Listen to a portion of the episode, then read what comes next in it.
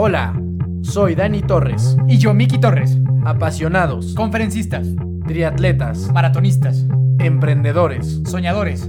hermanos. Bienvenido a nuestro podcast. Los hermanos de fuerza están aquí. Hola, hola familia de fuerza, ¿cómo están? Espero que estén muy bien. Siempre, yo siempre saludo igual, ya voy a tener que inventar un saludo un poco más creativo. Pero en fin, pues aquí estamos en un episodio más. Muchas gracias por escucharnos en los últimos dos capítulos donde no tuvimos invitados y contamos más bien como anécdotas y experiencias propias. Pero el día de hoy sí tenemos una invitada muy especial que te voy a hacer el micrófono, Miki, para que la puedas presentar, como siempre, ¿no? Con tus maneras románticas y filosóficas y espirituales, que por ahí va el tema y dramático, ¿no? Mi nombre es Dani Torres y les doy la bienvenida a un capítulo más de Hermanos de Fuerza. Estuvo buena esa presentación, mi querido Dani. Por acá, eh, Miki Torres saludándolos con, con mucho gusto, con todo el cariño de, de siempre, agradeciéndoles mucho todas sus muestras de apoyo eh, a, a- este bello podcast que a final de cuentas es suyo y, y por ustedes lo hacemos y porque nos divertimos bastante también. Como dice mi hermano, eh, el día de hoy tenemos una invitada que personalmente para mí es inmensamente especial. Eh, yo me acuerdo cuando vivía todo este tema de la recuperación y que no sabía muy bien qué hacer con, con mi vida. Tú, mi hermano Dani, me dijiste que me debería dedicar a, dar pláticas sobre, sobre, sobre esto y hablar sobre el alcoholismo, ¿no? Y, y bueno, hasta cierto punto lo empecé a hacer eh, dando testimonios en clínicas, hasta que esta persona que tenemos aquí me escuchó hablar y enseguida fue la primera persona que confió en mí, que me abrió las puertas no solo de, de ella y de su casa y de su familia, sino de su, de su empresa, de su sueño, y, y me hizo parte de esto, ¿no? Y gracias a, a- a ella, que la considero una hermana de vida, una hermana de, de- de ba- de- de batalla en contra de, de la tristeza y en contra de la mediocridad del mundo, es que eh, yo empiezo justamente a dar a- un poquito más a conocer mi mensaje. Entonces, es una persona a la cual yo voy a estar eternamente agradecido siempre porque es la primera persona, con, repito, que confía en mí, aparte de que he tenido la oportunidad de servir con ella en- en inmensidad de, de ocasiones y no solo eso, sino que es una amistad que, que ha trascendido mucho para mí y que quiero con todo el alma. Entonces, mi queridísima Marci, Mar, bienvenida a, a este podcast. Eh, te quiero con todo corazón y estoy muy feliz de tenerte aquí con nosotros. Si quieres saludar un poco a la comunidad de fuerza. Hola, bueno, pues muchísimas gracias por semejante presentación. Ya se acabó el episodio. Todo lo que tenían que saber, un perfecto resumen. No, pues mil gracias por invitarme. Desde el principio es algo que los he estado siguiendo, aunque no crean. Estoy bien pendiente de toda la gente mm, maravillosa que ha compartido este espacio, todos de fuerza, literal, ¿no? Desde todo, o sea, estaba escuchando y decía, ay Dios, ¿y yo qué? Pues triatlones, superatletas, y dije, ¿yo qué les voy a contar? Pero bueno, mil, mil gracias por este espacio y hola a todas y a todos los que nos estén escuchando. Espero que hoy sea un episodio revelador para todos y todas. Venga, esperemos que así sea. Les digo que aquí pura este saludo romántico de parte de, de mi hermano y yo voy a hablar un poco de la parte más técnica, ¿no? Que siempre es lo que, lo que me toca a mí. Bueno, su nombre es Mar Montes de Oca. Ella es licenciada en comunicación con especialidad en producción cinematográfica. Ha realizado ya dos documentales exitosos. Ya después les compartiremos los nombres en nuestra cuenta de Instagram. Desde los 16 años se ha dedicado a los retiros espirituales y es fundadora de Ubuntu, que ella lo describe como un espacio para que la gente conecte con el amor que habita dentro de ellos mismos. Ha colaborado con cárceles, escuelas, comunidades marginadas, familias y empresas. Formó parte de la alianza Pachamama, que se dedica a la plenitud espiritual, justicia social y desarrollo sustentable. Precisamente el tema de este episodio es, es algo que, que Amar, yo también conociéndola, sé que es algo que le apasiona mucho y bueno, a ti también te gusta mucho que es el tema de la espiritualidad, ¿no? Y cómo la espiritualidad puede ser pues un factor muy determinante en, en tiempos de crisis, quizás, o incluso en, en, tiempos normales o de alegrías, ¿no? Yo creo que también lo acompaña. Va a ser un episodio interesante porque para la gente que ya nos ha eh, estado siguiendo, sabe que yo soy un poco más escéptico al tema espiritual, religioso y, pues de Dios hasta cierto punto. Yo soy una persona que que, que, creo mucho en mis cualidades, creo mucho en mis propias capacidades y me cuesta mucho trabajo cederle el control a un externo o a una fuerza espiritual o como lo quieran llamar, ¿no? Entonces, la idea de este, de este si tú estás en esta misma, en esta misma situación que yo, pues vale, mucho la pena que pongas atención y estar abierto a el tema de espiritualidad, porque también, como sé que es difícil para mí, también creo que una persona, y bueno, lo he visto, o sea, que la gente que es espiritualmente activa, pues sí tiene una vida un poquito pues por lo menos, por lo menos más tranquila y con menos estrés. No sé si más feliz, si más alegre, pero por lo menos un poquito con menos de ansiedad, seguramente sí. Lo definiste perfectamente eh, y yo espero que el que salga más espiritual de todo esto seas tú, mi amigo Dani, y que te unas a los locos espirituales, caray. Pero bueno, vamos a dar inicio con las clásicas preguntas de fuerza, mi querida Mar, que son preguntas que seguramente ya conoces, eh, que hay que contestar lo más rápido que se pueda. Entonces, ¿estamos listos? Estoy lista. Perfecto. ¿Cuál es tu profesión? Eh, licenciada en comunicación. ¿Y a qué te dedicas? A Ubuntu. Ok. ¿Cuál es tu edad? 28. ¿Un deporte favorito? Natación. ¿Equipo, equipo deportivo favorito? Ay, no, ni idea. Nada. No Película. sé. Película. mm, ay. ¿Cuál será? Avatar. Me encanta Avatar. Avatar, ok. Eh, ¿Artista o canción favorita? Artista o canción. Algo se enciende. Ahorita la traigo, es del momento, de José Anloj. Me gusta un montón. Algo se No- enciende. Ahí está, para, que, para que, por las que las conozcan. Ahí está la tonadita y todo. Eh, una persona a la que admires. Mis papás. Ok. Muy admirable. Saludos, saludos a, a Chompo y a la Chiquis, que los queremos mucho también. Eh, ¿Tu libro favorito? Eh, la biografía del silencio. Ok. ¿Tu comida favorita? Eh, mm, yo creo que los chiles en nogada. Los chiles en nogada, ok. Me Eh, encanta. Y aquí viene justo un tema que estábamos hablando antes de entrar al aire. ¿Tienes mascotas? Sí, sandunga y panzer. Sandunga y Panzer, que Sandunga es una cachorrita. Si escuchan ruidos, eh, ténganos un poco de paciencia porque tenemos dos cachorros en, lo- en el estudio. ¿no? Entonces, por favor. Lit. Y este, por último, un dato curioso sobre ti. Me he cortado el pelo solo cuatro veces en la vida. ok, sí, eso, es- eso sí está súper curiosísimo. Perfecto, gran, gran dato, ¿eh? Buen dato. Buen dato, buen dato. Los más curiosos yo creo que te hemos tenido. Cuatro veces, o sea, pero y luego, o sea, Pues cuatro no me veces. crece. Bueno, ahorita. pues sí, ¿Cuatro sí. veces en la vida? ¿En 28 años? Sí. O sea, pero te lo cortaste un montón, o sea, sí te rapaste. No, hombre, o sea, es que me, se me, soy chinita para los que no me, esté, pues, los- no me están viendo, para los que no me conocen, es muy chinita, entonces me encoge muchísimo. Entonces, no- o sea, me crece, pero hacia acá, o se me va haciendo chiquito, se va encogiendo, no sé. Tal vez tengo que intentar cortarlo más. Bien, ¿Cuándo, ¿Cuándo fue la última cortada? Mm, como hace cinco años, yo creo. o cuatro, o sí, no, sí, como cinco años. Eso está súper, súper curioso, ni yo me lo sabía, pero buen, buen puntada, dato. ¿eh? Gran dato, gran dato. Era cortada.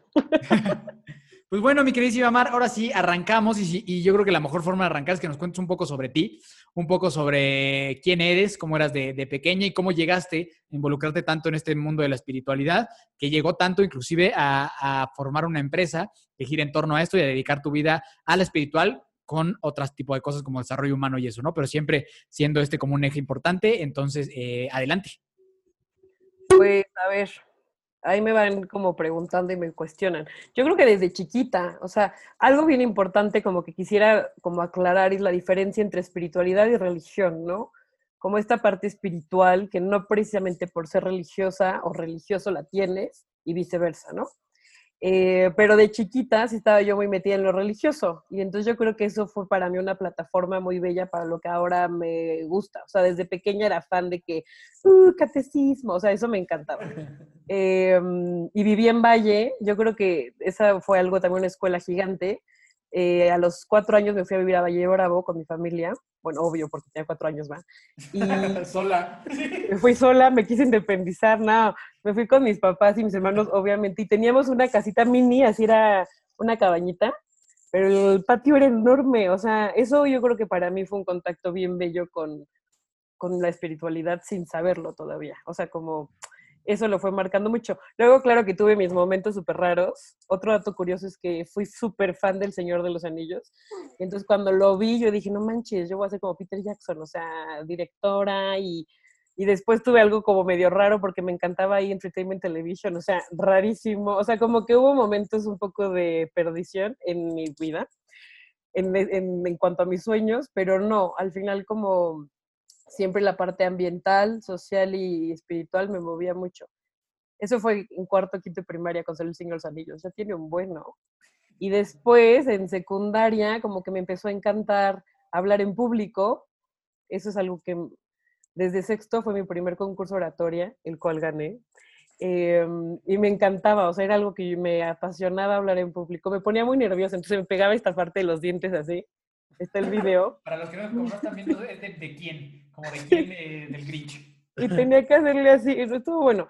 Es como que se, fueran, se iban uniendo mis pasiones, la verdad. Y de, o sea, digo, es algo que traía desde siempre, porque pedía permiso en la escuela de que, hola, quisiera dar una plática de sensibilización. Y me daban permiso, rarísimo. Entonces yo así de secundaria iba a prepa, iba con los de primaria, o sea, como, quién sabe. Y este, mm, entonces como que desde ahí me empezó a encantar. Después un tiempo lo olvidé, claro está. Y después tomé un retiro espiritual, bueno, católico, realmente no fue tan espiritual, fue más, más religioso. Y me encantó, eso fue a los 16. Bueno, no, el retiro dije, ya hasta después me empezó a gustar más. La primera vez no mucho, la verdad. Me tocó como con mucha gente muy fresa, entonces decía, esta no está tan cool. Pero hice amigos muy padres y yo creo que fue más la amistad que, que lo que viví.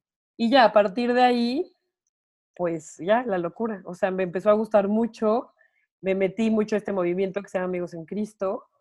Em, luego estudié, ahí yo creo que tuve un momento de inmadurez, ¿no? Si hubiera sido un poco más madura, no hubiera estado donde estudié, hubiera estado aquí en la del Estado o algo así, pero no. Entonces como que había un poquito estas ganas todavía de irme a la Nagua, aquí comunicación, y traer una bolsa cool, ¿no? O sea, como que tuve esa época, irme a vivir sola, irme al, ¿cómo se llama? Al este Orange, o sea, como que todavía había esta dualidad. Sí, el clásico, el, clásico de muchacho de Toluca que quiere ir a la Ciudad de México, ¿no? Saliendo de la preparatoria, un, verdadero clásico en este bello pueblo. La neta, sí, irme a Interlomas y vivir allá, pero no, justo fue un momento donde me involucré muchísimo en el movimiento, eh, pero mucho, soy intensa, tienen que saberlo, muy intensa. Entonces, cuando entro a algo, le entro muy cañón, o sea, Ahora con Sandungo deberían de ver, o sea, hasta un perfume le compré a em, entonces, como que me metí mucho, empecé a irme a mis misiones, retiros, hacíamos un retiro al año, de repente hacíamos cuatro, de repente metimos otros dos, o sea, como que me apasioné, lo tomaba como mi trabajo. Me decían mucho en la universidad, como, métete ya a hacer currículum, ahorita que dijiste, ¿no? Como trabajar y tal. Yo decía, es que esto es mi trabajo, o sea, me encanta, obvio no me pagaban, ¿no? Pero me volví así loca. Y la escuela la odiaba cada vez más. Yo decía, ¿cómo estoy estudiando antes del tronco común? O sea, no antes de especializarme. Decía, ¿cómo estoy estudiando? O sea, como para ver cómo manipular un poco a la gente, ¿no? En merca o ese tipo de cosas. Pero después ya fueron los documentales, que podría hablar siete horas de cada uno. Y, em, y después de eso, sigo platicando, siento que ya es muy sí, monólogo. no, no, no, sigue, sigue, sigue. Ah, bueno, y ya después de eso me graduó cuando me gradué, tuve una etapa muy interesante. Tuve, me organicé un viaje a Tierra Santa. Entonces me fui yo ahí bien loquilla, con gente que ni conocía. Yo lo organicé, estuvo muy cool. Este, ojalá algún día vayamos. Y después cuando regresé, luego, bueno, salí de eh, la carrera, empecé a trabajar en el TEC dando una materia de verano que me encantaba. Luego me fui a Tierra Santa, luego regresé y me fui un tiempo de silencio, porque según yo lo necesitaba. Entonces, literal, llegué al convento con unas monjitas de que hola, buenas tardes. Entonces, por eso la monja pensó que yo iba a ser monja, porque si es que ya nadie viene a tocar las puertas del convento. pues es que sí está raro, sí estaba raro. sí estaba raro. Llegué y ya me quedé ahí una semana, mis papás como muy friqueados de que no te tienes por qué quedar, pero yo me sentía como muy llamada al silencio, es una realidad. Y me quedé una semana. Yo juré que iba a interactuar con las monjas, pero como son de claustro, ella su deal y yo acá sola, o sea, sola con un perro que se llama Max y ya, o sea, mi comida y me la dejaban, o sea, interesante. Y después de eso tuve una etapa extraña de pensar que tenía que ser monja, o sea, como que también puedo platicar mucho de eso. Entonces dije, no, pues lo mío es ser monja, porque pues me encanta la parte espiritual y pues no puedo vivir cobrando los retiros, porque pues nunca cobré un quinto de ningún retiro. Entonces dije, pues sí, voy a ser monja. O sea, como ya está. Entonces terminé yéndome con las monjas a un retiro gigante. Hicimos un rally donde tenía que vestirme de monja. O sea, curiosísimo. Yo decía, es que no, o sea, por algo interno me decía que no, pero ahí estaba yo, ¿no? Un poco les digo que como un poco la salida, en mi caso, fácil. O sea, como dije, pues soy monja, me mantienen. La náhuac, por, por forzada, que estudié ahí, pues pedí un préstamo, que sigo pagando a la fecha.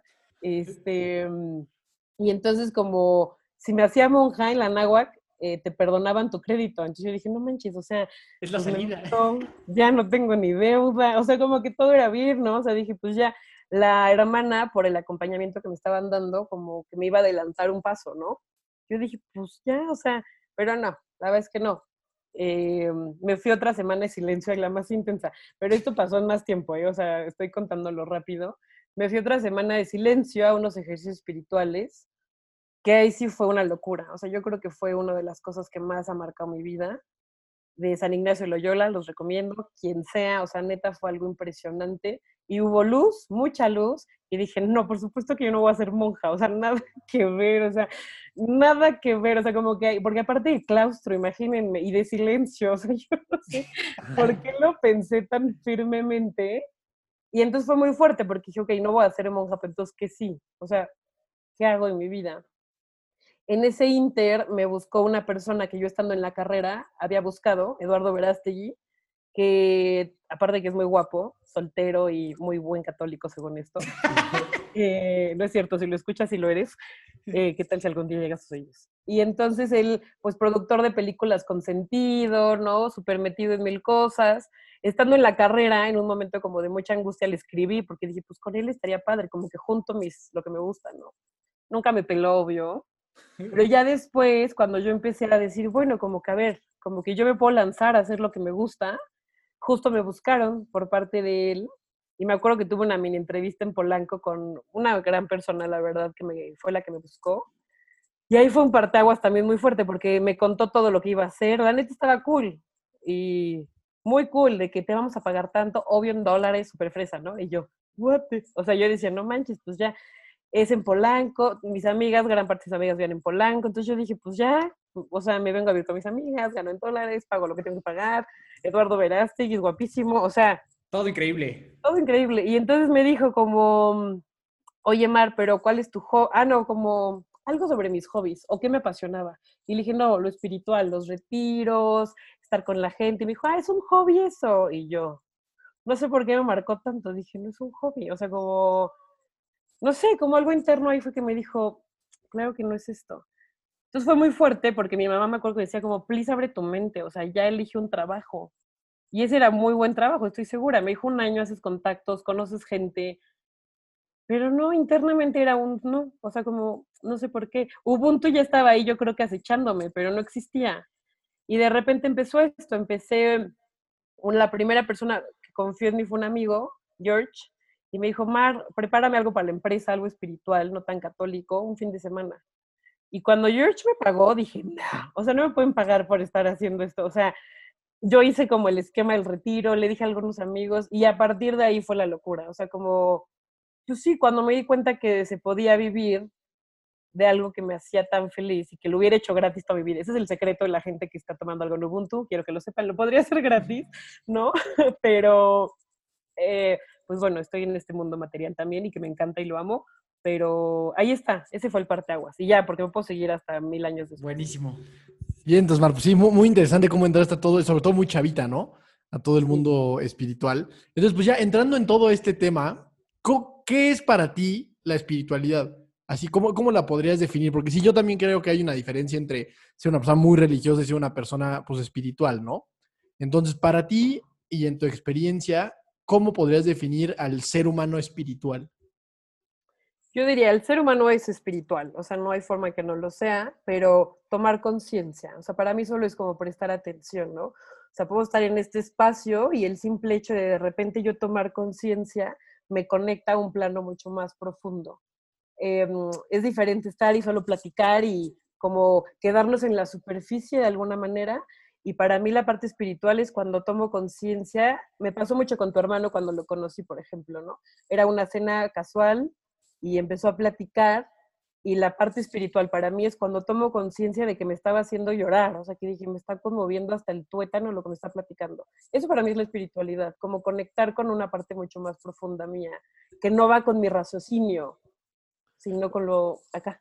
O sea, y que no, o sea, pero no, no, no está como muy relacionado a un dios. O sea, como a qué, a qué está, o sea, esta parte que dices como, ajá, o sea, como que, como que no me queda muy claro esta parte que queda como en el aire un poquito. O sea, ¿qué, a qué, mm, ¿cómo, cómo me puedo explicar? O sea, ¿no, ¿no hay un Dios involucrado en estos sentimientos?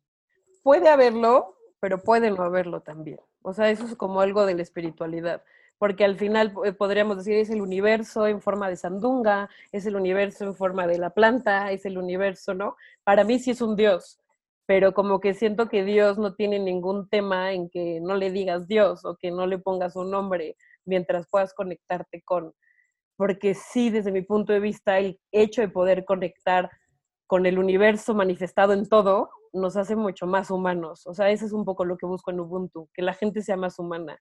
Y para mí ser más humano es conectando con mi espiritualidad, que es solamente decir, no manches la planta. Y no tengo que decirlo, pero hacerme consciente que hay mucha vida sucediendo a mi alrededor más que solo pues yo en un podcast y echándome flores y wow, sí, Mark, cool. No, como muchísima más trascendencia.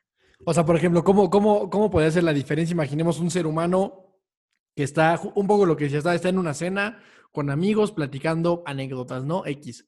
Eh, ¿Cómo sería desde, desde tu punto de vista la experiencia de un ser humano espiritual y de un ser humano no espiritual? O bueno, ya sé que dices que por ser humano tienes algo de espiritualidad. No consciente. hablemos de un nivel más, más, más bajo de espiritualidad, ¿no? ¿Cuál sería la diferencia de experiencias entre uno y otro? Como no con esa conciencia. ¿Te lo puedo contestar con un cuento? Sí. De la rana sabia, nada, es cierto. ¿eh? Eh, no, es un cuento que me gusta mucho y tiene que ver con un pez. Entonces hay un pececito nadando, ¿no? Y entonces encontró a un pez más grande que él y entonces le dice, oh, pez, usted se ve mucho más grande que yo y seguro puede ayudarme. Y el otro pez lo volteó a ver y le dice, sí, claro, con gusto, dime. Le dice, ¿usted sabe dónde se encuentra el océano? Y entonces el otro pez se quedó medio extrañado, ¿ok? Pausa, integramos otro cuento. Un, discípulo llega a ver a su maestro, entonces llega, em, entra y le dice a su maestro, maestro, he recorrido todos los lugares donde me dijo que podía encontrar a Dios, ¿no? Fui a las montañas más altas, estuve en silencio y el maestro le dice, ¿y tú podrías decir que lo encontraste? Y el otro se queda como pensando y el maestro dice, mientras él pensaba su respuesta, yo sentía como los rayos del sol eh, calentaban mi piel, sentía como un mosquito amenazaba con picarme, sentía como el viento pasaba por mi, por mi pelo, y aún así estaba este buen hombre sin decir, pensando que no había podido encontrar a Dios. Y entonces em, regresamos al, al, pez y le voltea, voltea a ver el pez grande al pez pequeño y le dice, solo tienes que abrir los ojos, pequeño pez, no hay nada que buscar, ¿no? Ya estás en el océano. No sé si queda un poco claro, hubo una mordida de sandungo en el Inter, pero creo que es eso, como no hay nada que buscar, solo es abrir los ojos y ya está el océano. Y es, y es como el nombre que tú le quieras poner, ¿no? O sea, al final de cuentas, hay quien le llama Dios, quien le llama, no sé, la Virgen, hay quien le llama el universo, pero es como el ser un poco más conscientes del entorno desde un panorama un poco más macro, ¿no? Que micro. Exacto. Y sabes mucho que, Dani, como que la gente anda como este pequeño pez en búsqueda de algo. O sea, date cuenta la prisa, eh, las ganas de siempre querer más, de poseer, como busca, o sea, estamos buscando algo, ¿no? Ahora la pandemia fue un gran aprendizaje de pausar, pero en general es que la, la sociedad está enferma de producción. Esta palabra productividad a mí me, qué es productivo y qué no, y se ha vuelto como qué te genera dinero y qué, y qué vende o qué tiene likes, ¿no? Y de repente nos hemos desconectado de lo sagrado, y lo sagrado es lo irracional en este mundo, ¿no? Entonces, ese cuento me encanta, como no tienes nada que buscar, o sea, de repente también la búsqueda de Dios para mucha gente se vuelve ansiosa, o sea, como, ¿qué quiere Dios de mí? Y es como, no, a ver, no hay nada que buscar, y eso está muy fuerte, ¿no? Porque diríamos, pues, ¿qué? Somos mediocres, no, es como, solo tienes que abrir los ojos. Y yo creo que cuando lo hacemos, entonces podemos vivir la vida desde nuestro ser más auténtico y no desde la Marisa que tal vez pudo haber sido en una agencia mercadológica en la náhuatl ganándolo o no, o, o, trabajando en algo que me gustaba, o siendo monja incluso. Pero cuando despertamos a que solo hay que ver, siento que entonces escuchamos lo que el corazón quiere y eso pues no siempre va a ser tan fácil. Yo estoy totalmente de, de acuerdo en, en, en, todo lo que, lo que dices y, y lo comparto. Yo creo que la, la, espiritualidad en ese ejemplo del pez es, es maravillosa y, y, creo eso, que muchas veces solo nos hace falta abrir los ojos y escuchar y, ver lo que está a tu alrededor, que es tan grande, que es tan maravilloso que nos supera por mucho. O sea, creo que la parte de la espiritualidad donde muchas veces eh, es, o sea, es conflictivo para las personas, es que eh, la parte espiritual es aceptar que hay algo mucho más grande que tu humanidad. O sea, que hay algo que es muchísimo más trascendente y de lo cual tú no tienes control, ¿no? En el ejemplo del, del monje, ¿no? Eh, o del, del, perdón, del gran maestro, no del monje el gran maestro que dice, pues estoy sintiendo los rayos del sol, estoy sintiendo el viento, estoy sintiendo el mosquito. O sea, la parte espiritual es también aceptar que todo eso es más grande que tú. El sol, el aire, el mosquito, todo es más grande que tú, ¿no? Eres más, bueno, el mosquito no es más grande que tú, pero, pero, la naturaleza, o sea, me refiero a que la naturaleza es más grande que tú y eso es lo mismo que, que, creer en algo más grande que tú. Eso es, eso es la espiritualidad, el hacerte consciente de que eres una pequeña eh, granito de arena en una cosa que es muchísimo más grande que tú, ¿no? Y que realmente el control sobre las cosas, pues no lo tenemos. Y justamente creo que, bueno, por ejemplo, en tu caso, mi querido Dani, eso es lo que te cuesta trabajo. Mi querido, mi querido pequeño Padawan. Pequeño Dani.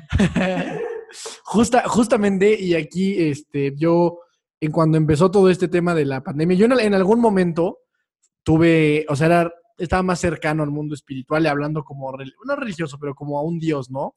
De cierta manera. Y justo empezando esta, esta pandemia, bueno, un poco avanzada, yo platiqué con un primo que es pastor, o sea, él es, él es muy espiritualmente sumamente activo, pero muy enfocado en la religión cristiana, ¿no? Yo hablaba con él y le decía que yo siento que en mí y tal vez en más personas, en el momento en el que tú empiezas a conseguir cosas que te propones como ser humano, logros que te propones, ya sean profesionales, deportivos, lo que sea, y empiezas a conseguirlos, o sea, empiezas a trabajar fuerte y a conseguir cosas y te das cuenta que lo que te propones lo logras, llega y por y esto es experiencia propia y así es como yo lo he vivido y, yo, y lo que creo que me ha costado trabajo recuperar una espiritualidad, porque llega un momento en el que te empoderas tanto que no lo ves necesario. O sea, no ves necesaria esa ayuda porque tú te empoderas y tú mismo crees que tú lo puedes resolver hasta que pasan cosas como lo que estamos viviendo ahorita, ¿no? Y, me acuerdo de que mi primo me, platicaba y me decía, es que lo que tú te has dado cuenta es que todo lo que tú construyes, según tú, estás a un segundo de que llámalo universo, llámalo Dios, llámalo lo que quieras, te tire tu reinito en un, en un soplido, ya sabes. O sea, todo esto que tú llamas, que tú construyes y que tú creas y que tú consigues, estás a que lo que sea, insisto, la fuerza espiritual de lo que sea, con un soplido te aviente, tire tu reinito. Me como mucho esa palabra porque me da mucha risa, que tu propio reinito si no tienes espiritualidad, es como muy fácil que se pueda tambalear, ¿no? Entonces, a mí eso es algo que la neta así como que me... Y, a lo mejor yo estoy haciendo eso que tú dices, Mar, como estar buscando un poco esa parte espiritual cuando a lo mejor no es ni necesario buscarla. ¿Sí me explico? Sí, yo creo que una parte bien importante es este, que la idea de espiritualidad la vamos a normalmente conectar con un Dios sentado en la estratosfera, ¿no? Y, tengo dos cosas. Quiero complementar algo para Mike y algo para ti. Primero para ti y luego para Mike. Pero yo creo que una parte importante de esto es como darme cuenta que al final Dani no es un Dios mercantilista, o sea, no es un Dios al que yo le rezo para que me vaya bien en Ubuntu, ¿no? O no es un Dios, eso es súper una mentalidad o sea, occidental, ¿no? Como si yo me siento a hacer oración, pues me va a ir bien en la vida, ¿no? O sea, y eso nos han hecho creer muchas veces, ¿no? Y desde mi punto de vista, no, no tiene, o sea, para mí no ha sido así como lo hago por, yo te ofrezco esto y tú me das lo otro, no. Em, como que para mí el despertar más lindo ha sido darme cuenta que Dios vive en mí, ¿no? O sea, como este Dios que me habita y complementando ahora esto va para ti, Mike, como que lejos de pensar si hay más o menos, o como esta conexión, ¿no? Hay un monje que se llama Thich Nhat que dice interví, ¿no? La palabra interví, o sea, como entre ser, ¿no? Entonces, si tú necesitas el canto del pájaro, tú necesitas el elefante, necesitas a Mike, necesito a Dani, necesito a, a la planta para poder ser. Y entonces sí creo que tú eres capaz de lograr lo que sea que quieras lograr a nivel humano. O sea, como eso no tengo ni tantita duda, ¿no? O sea, yo creo que hay gente que ha logrado cosas impresionantes y podría no tener ni una pizca de conciencia de su parte espiritual. Yo ahí la pregunta sería, pero ¿qué tanto lo quisiste tú? ¿O qué tanto de verdad lo quiso el auténtico ser de esa persona? ¿O no lo hizo porque la sociedad nos bombardea con tantas cosas y entonces tal vez tú me puedes encontrar esto es muy como choteado, ¿no? Le va muy bien, pues ¿por qué? Porque traigo un camionetón y vivo donde quiero vivir y entonces hago lo que se me antoje, es como, no manches, Mar está cañona, ¿no? Pero no sé en qué momento cuando me cuestiono digo, bueno, ¿realmente lo quiero? Pablo de Ors, que es uno, el, libro que les dije que es mi favorito, es de él, como que dice que la, el silencio, la espiritualidad, que para mí ha sido el silencio clave, nos da mucho miedo. O sea, literalmente le genera pánico y melancolía. Y dice pánico porque normalmente cuando la gente se sube a este, este barco, se va a dar cuenta que no está siendo la persona que quiere ser. Y eso es muy fuerte, porque digas como, ¿por qué no estoy siendo si estoy cumpliendo como todo mi checklist, ¿no? O mi bucket list, o lo que quieras llamarle. Pero es muy fuerte, o para mí hace muy fuerte de repente entrar en mi interior y darme cuenta, y no es un Dios diciéndome, sacrifícate. Es la misma Marisa diciendo, no te engañes. O sea, eso no es lo que queremos, ¿no? Desde una relación con alguien, desde una relación de amistad o desde decisiones en la empresa. O sea, como, no te engañes. Entonces, no es tanto qué puedo lograr con o sin Dios, sino si estoy logrando lo que mi alma quiere. Y eso para mí hace toda la diferencia, como estoy haciendo esto con sentido, ¿no? Hay, hay una razón más fuerte. Si mañana la pandemia es un ejemplo perfecto, ¿no? Ubuntu ahorita no es nada de lo que era antes la pandemia. O sea, todo era presencial, eh, había un centro de evolución humana, íbamos a las empresas y ahorita son cursos en línea que salieron hace dos, hace nada, ¿no? O sea, los tuve que hacer, o, o te mueves o lo haces. Y al final, eso tiene que ver con la capacidad de mar, de moverse y ponerse activa, ¿no? Como, pero la espiritualidad en este ejemplo, o para mí es como mi alma, esta conciencia de que no me deja en paz, que es como tenemos que seguir haciendo lo que nos apasione. Y entonces tengo claro el qué y para mí el cómo se va manifestando escuchando un poco adentro. Sí, justo, justo eso que dice algo que también mi papá en algún momento me, decía, porque esta conversación de temas espirituales pues la he tenido muchas veces con mucho, porque se me hace un tema muy interesante. Este, y justo él me decía que, eh, o no es si él, en un libro, ya, ya no me acuerdo ni dónde, pero que hablaba un poco de eso, como a, a mi papá, este, porque le, leí un libro que seguramente conoces que se llama Cuando las cosas malas le pasan a la gente buena, que tiene que ver como con cosas espirituales y demás. Pero bueno, el tema es que lo que decía es que justamente un poco lo que tú comentas, que esta parte espiritual no es que necesariamente lo que dices estés rezando o que traigas tu rosario o lo que sea, sino que hay, o sea, dice, ¿qué, qué te mueve? O sea, decía, por ejemplo, Dios, Dios no le hace cosas a la gente, ¿no? O sea, como que dice que, que esta parte espiritual no, no se involucra en, o sea, decir, bueno, pues a esta persona que tiene cáncer la salvé y esta la maté, ¿no? Lo que dice es, a estas personas que le pasan cuestiones complicadas, crisis y demás, hay algo interno, alma, lo que sea, que los hace despertar y, salir adelante de esa crisis. Creo que siento que está un poco relacionado a lo que dice, que hay algo dentro de ti que, que no es necesariamente que, que, sea un Dios sentado en algún lugar, no sé, no sé si sea el alma o qué sea, pero que hay algo interno que te mueve a hacer cosas de alguna manera, ¿no? Y a lo mejor eso está relacionado un poco más con la, con la espiritualidad, porque sí creo, y eso también lo he visto, es el, síndrome del medallista olímpico, ¿no? Que, quiere decir que cuando el medallista olímpico que trabaja años y años y años y años por conseguir lo que está buscando, la medalla de oro, llega, el, compite, la consigue, gana y regresa a su casa y dice, y ahora, o sea, pues y ahora qué sigue, ya, o sea, ya, ya, pues ya, ya, no sé, ya, ya no sé qué más soy, ya no sé qué más tengo que hacer, ya no sé qué más tengo que perseguir. Y siento que eso, no sé si esté relacionado un poco a esa falta de, espiritualidad, porque es algo que yo también he vivido. O sea, que cuando consigues algo que estabas buscando mucho, pues dices, bueno, sí estuvo padre, pero ahora necesito más. Y entonces es una carrera infinita que, que, no, no, no, no le ves, o sea, bueno, a lo mejor primero, o sea, le ves un fin, pero luego llegas a eso que creías que era el fin y ya no es ese fin, ya buscas otro fin y otro fin y otro fin. Y entonces, pues en realidad nunca termina esa ambición, ¿no? Quiero dar como siete pláticas seguidas, pero sí, o sea, como que creo que mm, algo bien interesante de lo que dices, Dani, justo en mi, en mi punto de vista, es que la, en mí, hablo de mi experiencia, ¿no? Como que para mí ha sido de repente restarle ganas de más. Y sé que suena bien raro porque estamos en una sociedad donde todo es más, más, y tú puedes más, y sueña más, y logra más. Y de repente para mí ha sido como, a ver, detente, o sea, pausa, escucha, siente, ¿no? Y fue muy fuerte porque lo que más me gustaba a mí era dar pláticas, siempre. Y de repente por una situación de salud me salió un tumor en la hipófisis y por un tiempo que decidí tener una medicación distinta a la convencional, era este, flores y jugos y así. Entonces este, me tomé un tiempo y sonaría extraño, pero fue un tiempo que tenía, uh, ah, pues entre ellos un retiro contigo, Mike. Sí. Otro en la cárcel, eran varios, ¿no? Y fíjate que fue muy extraño porque cuando yo doy las pláticas se me así, ¿no? Me, o sea, me siento como, no sé, igual y cuando ustedes hacen alguno de los Ironman o algún triatlón, ¿no? no sé, o sea, algo muy cañón se me enciende en el cuerpo, ¿no?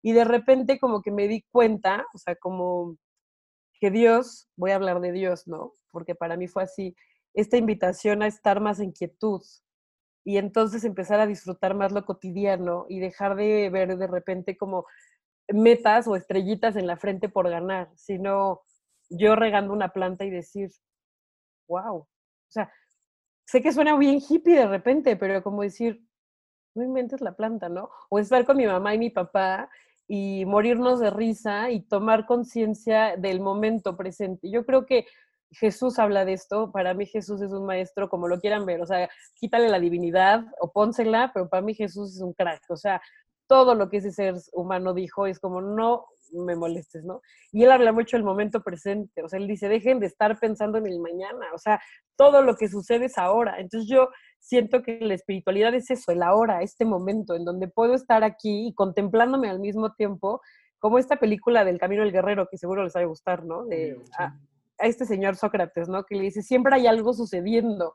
Para mí es eso, o sea, como y yo creo que la gente se ha metido por temas de ego en religión y querer tener razón y debatirlo, pero para mí fue como este camino de la quietud, del silencio, de lo pequeño, de como este Dios manifestado así en lo más sencillo, ¿no?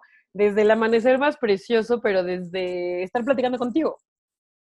Y sé que es extraño porque de repente en este mundo con tanta prisa, que yo te pueda contemplar, Dani, es como, ay, güey, qué intensa, aquí es algo. O sea, y no, solamente puedo contemplar y encontrarme y conectarte, conectar contigo en un plano diferente, ¿no? O mirar a Mike y darme cuenta cómo me genera este fuego padrísimo, ¿no? Y que en la sociedad sería, ay, güey, ¿te gusta? Pues no, o sea, tiene que ver con algo mucho más profundo, pero en el ahora, no sé si estoy siendo clara, o sea, como yo diría, si alguien tiene, o a ti, Dani, si de repente tienes esta duda como del trip espiritual, pues no le des tanta vuelta, solamente contempla. Y, yo creo que en contemplar lo que en el momento sucede, eh, híjole, pero hay tantos estímulos externos, porque pues ahorita ya me llegó un WhatsApp y ya me gritó algo mi mamá, y entonces estamos constantemente fuera de nosotros. Y cuando yo contemplo, o como, o como con calma, ¿no? O digo, no manches los sabores, o, estoy con mi novio, o estás con tu novia y te, te, maravillas. Eso se me hace como bellísimo, más allá de cualquier otro tipo de logro, ¿no? Aún logrando lo que quieras, no estoy diciendo que no logremos nada, pero siento que la espiritualidad va más enfocada hacia en el ahora. Y creo que justamente como que recapitulando todo, todo esto, entonces podríamos decir que la espiritualidad también llega a ser muy particular. O sea, como que estamos eh, muy acostumbrados a que hay reglas sobre esto, a que hay formas como debe de ser, a que tiene que ser de una cierta forma, que tienes que hacer ciertas cosas. Y la realidad es que, bueno, personalmente creo que no es cierto, ¿no? O sea, hablando un poco de, mi propia experiencia en el tema, antes de entrar yo a rehabilitación era bastante, eh, si tú eres escéptico, yo era 10 veces más y ni, no tenían interés alguno en hacerlo, ¿no? Hasta que, hasta que me, me entero que, si, que sin esta parte yo no iba a poder vivir que literal así es para alguien que tiene un problema de adicción, sin esta parte espiritual no se va a poder. Y eh, me costó trabajo aceptarlo, entenderlo, pero eh, a final de cuentas fue completamente cierto, ¿no? Eh, para mí, mi camino espiritual creo que fue muy particular y algo que me gusta mucho de cómo lo plantean en rehabilitación es que tú tienes que creer en algo que es más grande que tú. Y ese puede ser eso, tu presencia, tu interior, tu alma, tu Dios, tu naturaleza, tu lo que sea, ¿no? Pero es muy difícil, eh, en mi particular opinión y experiencia, vivir la vida sin creer que hay algo espiritual dentro de ti, ¿no? A mí me encanta eso que platicamos mucho siempre, que a final de cuentas ese Dios o esa alma vive adentro de ti. O sea, no hay que ir a buscarlo a ningún lado, simplemente hay que buscar en tu interior y en tu interior vas a encontrar es, esa paz y esa respuesta haciendo como que las acciones o viviendo los momentos que te hagan más feliz y que te hagan eh, más pleno y que te hagan sentir presente y que lo que dices, o sea, que te haga sentir ese fuego, ¿no? Entonces yo creo que eh, algo que tú nos puedes aportar eh, bastante, yo creo que tú eres así, o sea, que a lo mejor has sido tal vez hasta más espiritual de lo que has creído, porque creo que eres, sí, tú, tu amigo Dani, porque creo que eres una persona que has hecho eso, o sea, has escuchado dentro de ti tus pasiones, tus gustos, sobre ser quien eres y a final de cuentas algo que estoy convencido que Mari y yo estamos eh, en el mismo canal, es que ese espiritual y ese Dios vive dentro de tu más profundo y auténtico ser, ¿correcto? Correcto. Sí, a lo, mejor un poco del tema es que yo tal vez lo estoy buscando un poco como dices, como esta parte de que está fuera en algún lugar, ¿no? O sea, en el cielo o en, o en las nubes o, o sea, pues, en algún lado anda por ahí, ¿no? Y a lo mejor yo nunca lo había como contemplado con esta parte como, como interna. Este, pero bueno, es, es, es un tema bastante interesante y sí creo que la gente que puede, porque, o sea, por ejemplo, con ese tema del presente, a mí también me cuesta mucho trabajo porque para mí el futuro es muy importante. O sea, para mí casi todo lo que trabajo tiene que ver con, con, mi yo del mañana, o con mi yo de una semana, o con mi yo de un mes, o con mi yo de cinco años. No es como construir todo eso, pero a su vez, o sea, siento que ese es un grandísimo debate entre el presente y el futuro y a, a cuál darle más peso, ¿no? Obviamente la, la, parte lógica también dice, a ver, pues el presente es lo único que hay ahorita, ¿no? O sea, igual mañana, pues ya todos tus planecitos, pues lo de la pandemia, o sea, tienes todo planeado tu reinito para dentro de un año o cinco años. Y yo, yo, yo soy un tipo que cree más tal vez en la aleatoriedad de la vida, que a veces te beneficia y a veces no te beneficia. No hay cosas raras que suceden que tú al estar planeando el futuro, tal vez esa aleatoriedad no te beneficia o a veces sí te beneficia, ¿no? ¿Qué, qué, qué tip o qué podría, porque hay mucha gente que sé que está buscando esta parte del presente, ¿no? Mucha gente y el mindfulness y todas estas ondas que, que, que ahorita han agarrado mucho peso y que hay mucha gente que lo, que lo hace y que, le, y que se siente bien, como es tu caso, por ejemplo.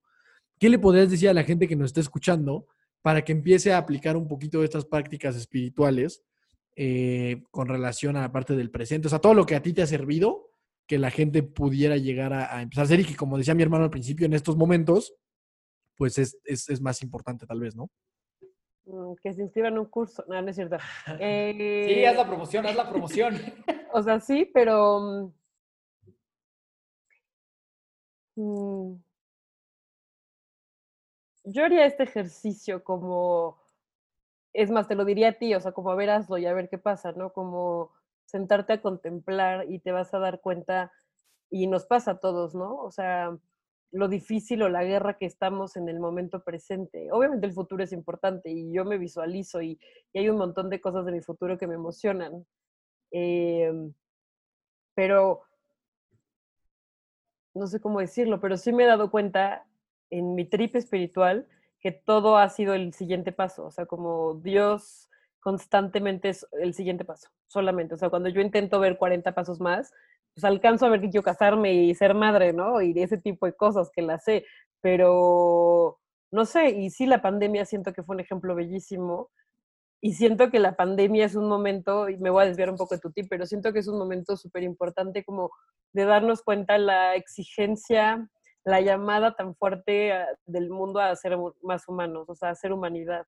Hay mucha desconexión con nuestra parte interna, hay mucha desconexión con la naturaleza, hay mucha desconexión entre los seres humanos, o sea, es una brutalidad la manera de desconexión que existe a pesar de lo conectados que estamos por Instagram y tal, o sea, es, o sea, yo creo que no puede haber un ser humano que de repente en un momento como de introspección no pueda conectar con una parte mucho más de que le duela, ¿no? Los retiros en la cárcel, que he estado con personas que han matado a no te quiero decir cantidades, ¿no? Y de las maneras más atroces y ver que incluso en ese tipo de personas que de repente la sociedad ha desechado porque las hemos querido desechar, porque hemos querido no verlos, mejor que estén en las cárceles y los juzgamos, pero al final es una persona tan desconectada que igual Imar en ese lugar hubiera hecho lo mismo, me doy a entender. E incluso una persona con ese nivel de desconexión conecta, o sea, algo interno le dice, hey, aquí hay algo más, y normalmente es amor. Y lo impresionante está en que desde que la persona es bebecita hasta que la persona tiene 85 años de edad o más, está buscando sentirse amada. Y tal vez toca puertas de dinero, o toca puertas del alcohol, o toca puertas del sexo, o toca puertas de lo que sea, pero en el fondo estamos buscando el amor. Entonces yo diría, conecta con el amor que hay dentro de ti, ¿no? ¿Y cómo conecto con ese amor? Híjole, hay millones de maneras. Igual que uno es a través del deporte y otro puede ser a través de la tierra y otro puede ser a través de la danza. Como que para mí ha sido bien padre ver que Dios nunca va a ser como eres libre, pero solo vuela en este cuarto, ¿no? Que de repente la religión ha sido eso, ¿no? hay varios que me dicen como bruja y que me estoy metida en ya muchas cosas, pero yo siento que de repente el espíritu, o sea, es tan amplio, ¿no? Ver la conexión con la luna, la conexión con el planeta, y date cuenta, Dani, Mike, o sea, estamos acabándonos con todo en todos los niveles, entre nosotros, con la tierra y a nosotros, los hábitos de las personas, ¿no? Que yo creo que sería muy lindo darnos cuenta, y esto siempre lo digo, y lo dije en la primera entrevista que tuve cuando alguien contrató Ubuntu, pero yo decía como, es un grito en silencio que la gente está dando. O sea, adentro de Mar hay una Mar gritando o pidiéndome que escuche que hay algo más, que lo que la sociedad parece que es más, ¿no? Y está bien loco, porque entonces de repente, pues no quiero ni ganar en dólares, ni tener los coches del año, ni salir en 80 revistas, ¿no? Quiero sentir más y quiero poder contemplar más. Y el más cambia, es, yo le llamo como el más de Jesús, y el más de Jesús no tiene nada que ver con este más. Pero no contesté la pregunta, ¿va? Exacto, repitamos la pregunta. Pero estuvo muy bueno, estuvo muy bueno todo lo que nos compartiste. Em, es que eso, yo, yo, yo, yo, empezaría con unos cinco minutitos al día, diez, de sentarme a contemplar, a escucharme, a ver qué siento. Eso.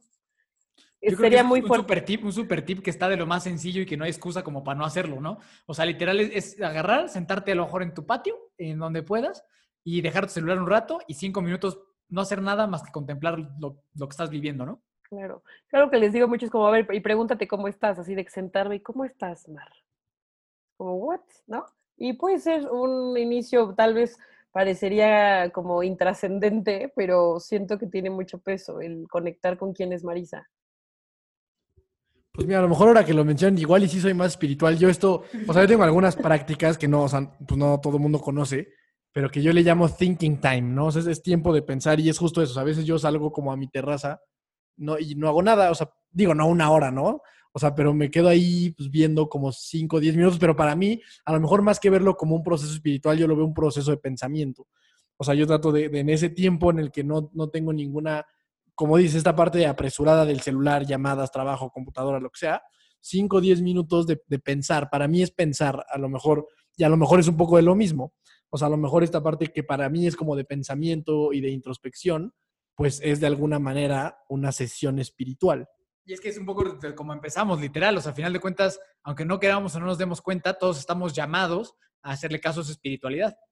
Claro, sí, es, o sea, es como solo tienes que abrir los ojos, pequeño pez, o sea, Dani, o sea, Mar, o sea, Mike, o sea, todos somos ese pequeño pez todo el tiempo y tal vez solo sería de repente llegar al momento de no pensar tanto, como no alimentar tanto a, Santa Teresa Jesús, que es una loca que la Inquisición quiso quemar por avanzada en la espiritualidad, ¿no? Pero como que le llamaba la loca de la casa, o sea, como nuestra mente todo el tiempo hablando. Entonces, de repente que ese momento, thinking time, ¿no? Ese momento de pensar, pueda convertirse como en voy a contemplar. ¿no? Igual y no hay nada que pensar, porque si todo el tiempo escucho, pues siempre va a ser Dani hablando.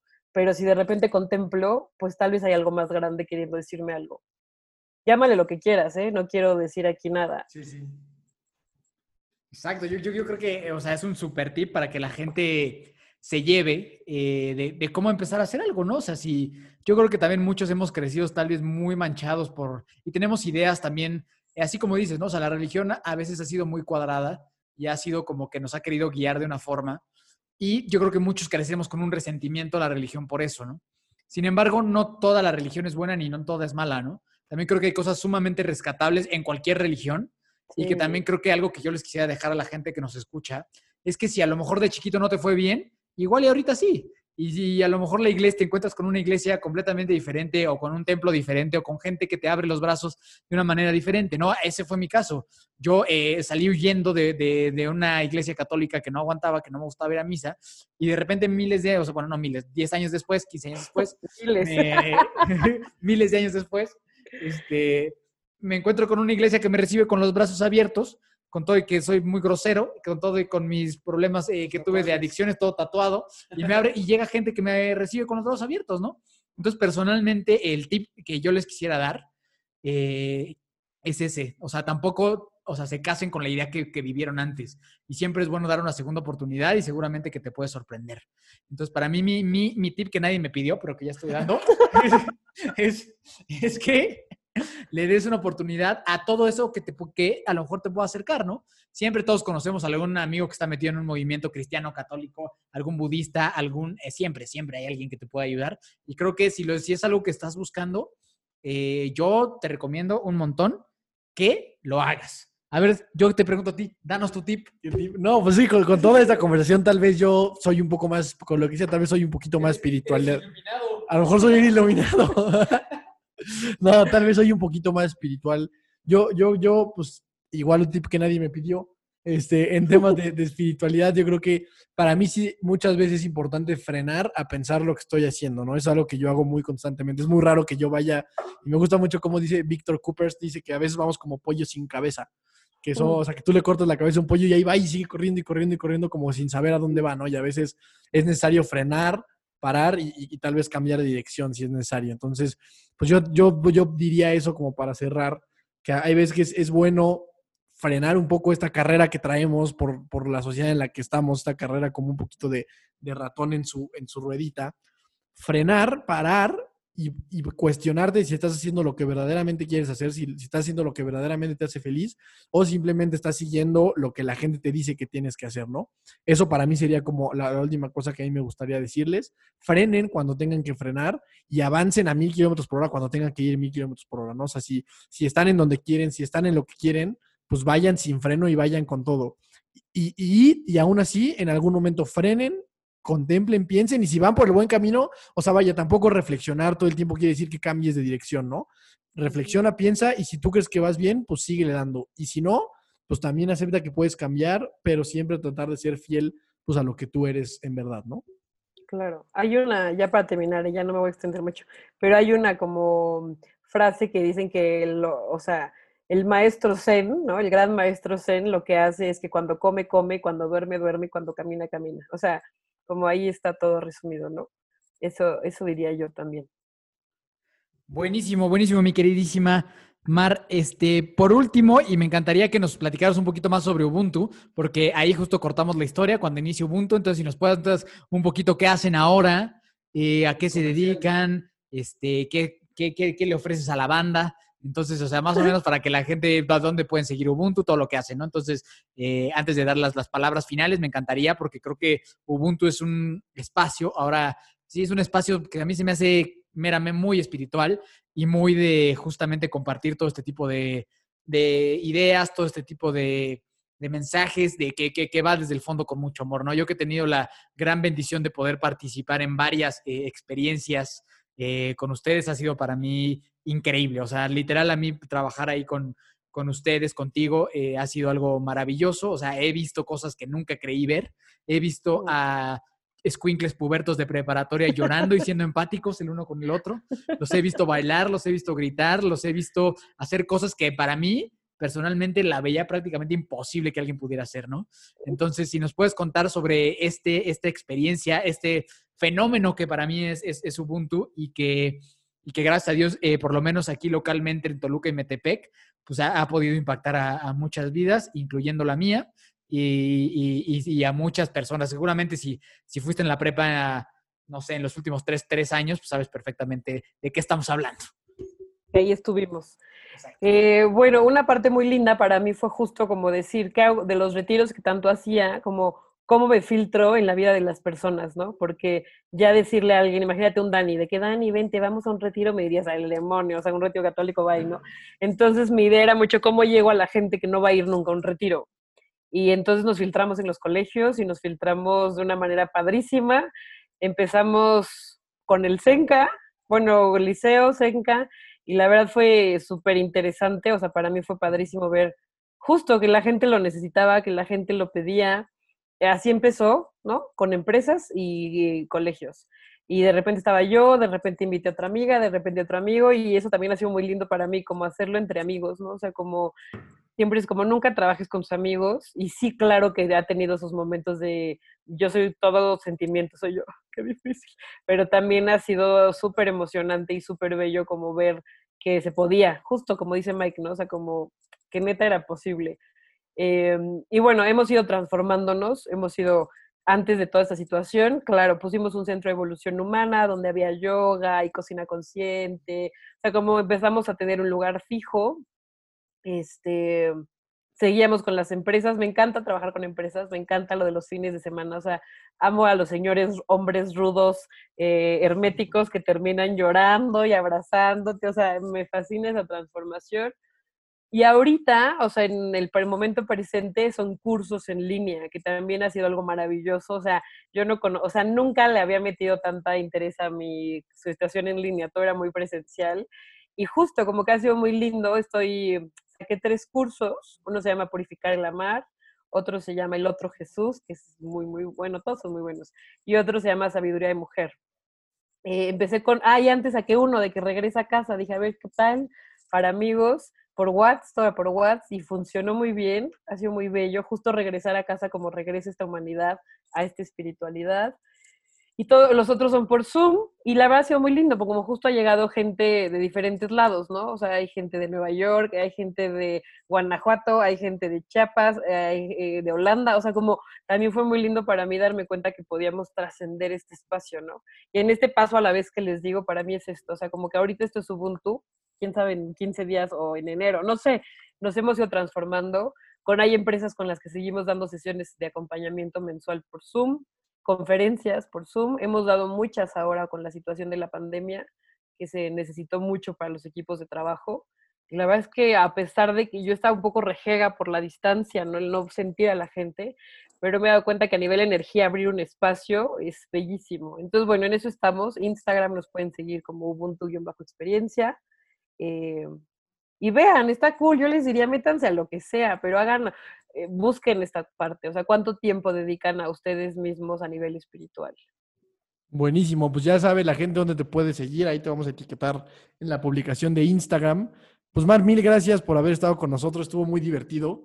Yo espero que la gente se lleve varias cosas, pues por lo menos para pensar y contemplar en su vida este, ojalá que les haya servido con mucho cariño. Ya saben que siempre todos nuestros episodios son con mucho cariño pensando en ustedes. Algo que dijiste al último que me gustó mucho, no solo desde, el punto de vista espiritual, sino que esto, no sé si lo leí en el libro de Steve Jobs o, Jeff Bezos o algún fundador muy exitoso de alguna compañía, lo que él decía que justamente esta, esta palabra que no te gusta de productividad, lo que él decía es que como que la clave para, para eso es cuando juegues, juega y cuando trabajes, trabaja. Porque hay gente que pues mientras está trabajando, también está hablando por WhatsApp y mientras está en WhatsApp, pues también está trabajando y cuando está con su familia, pues también está en el teléfono con la novia. Entonces dice, o sea, si tú quieres ser un poquito más eficiente, cuando trabajes, trabajas, cuando juegas, juegas y cuando comas, comas, ¿no? O sea, que es muy relacionado a lo que dices y eso, eso sí me gusta y estoy totalmente de acuerdo.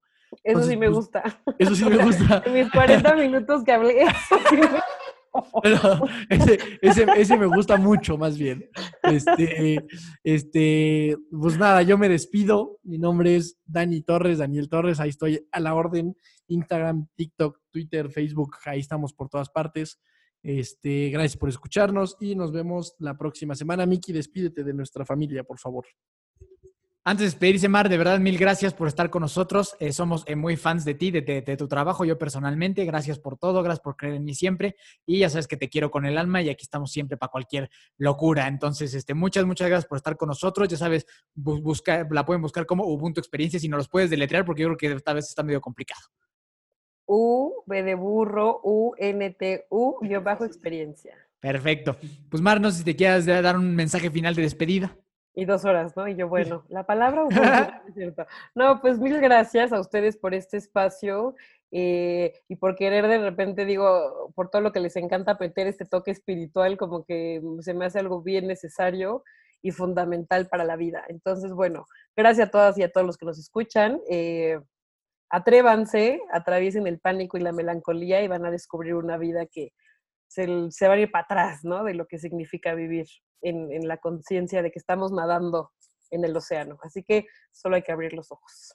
Abrir los ojos, pececillo. Muchísimas gracias, comunidad de fuerza, por, por escucharnos. Este, ya saben, compártanos, síganos en, las redes sociales, en Spotify, en Apple Podcast. También me encuentras como Miki Torres C, Fly Multisport. Y recuerden siempre que nunca se rindan y la buena suerte los alcanzará. Nos vemos la próxima semana. Échele.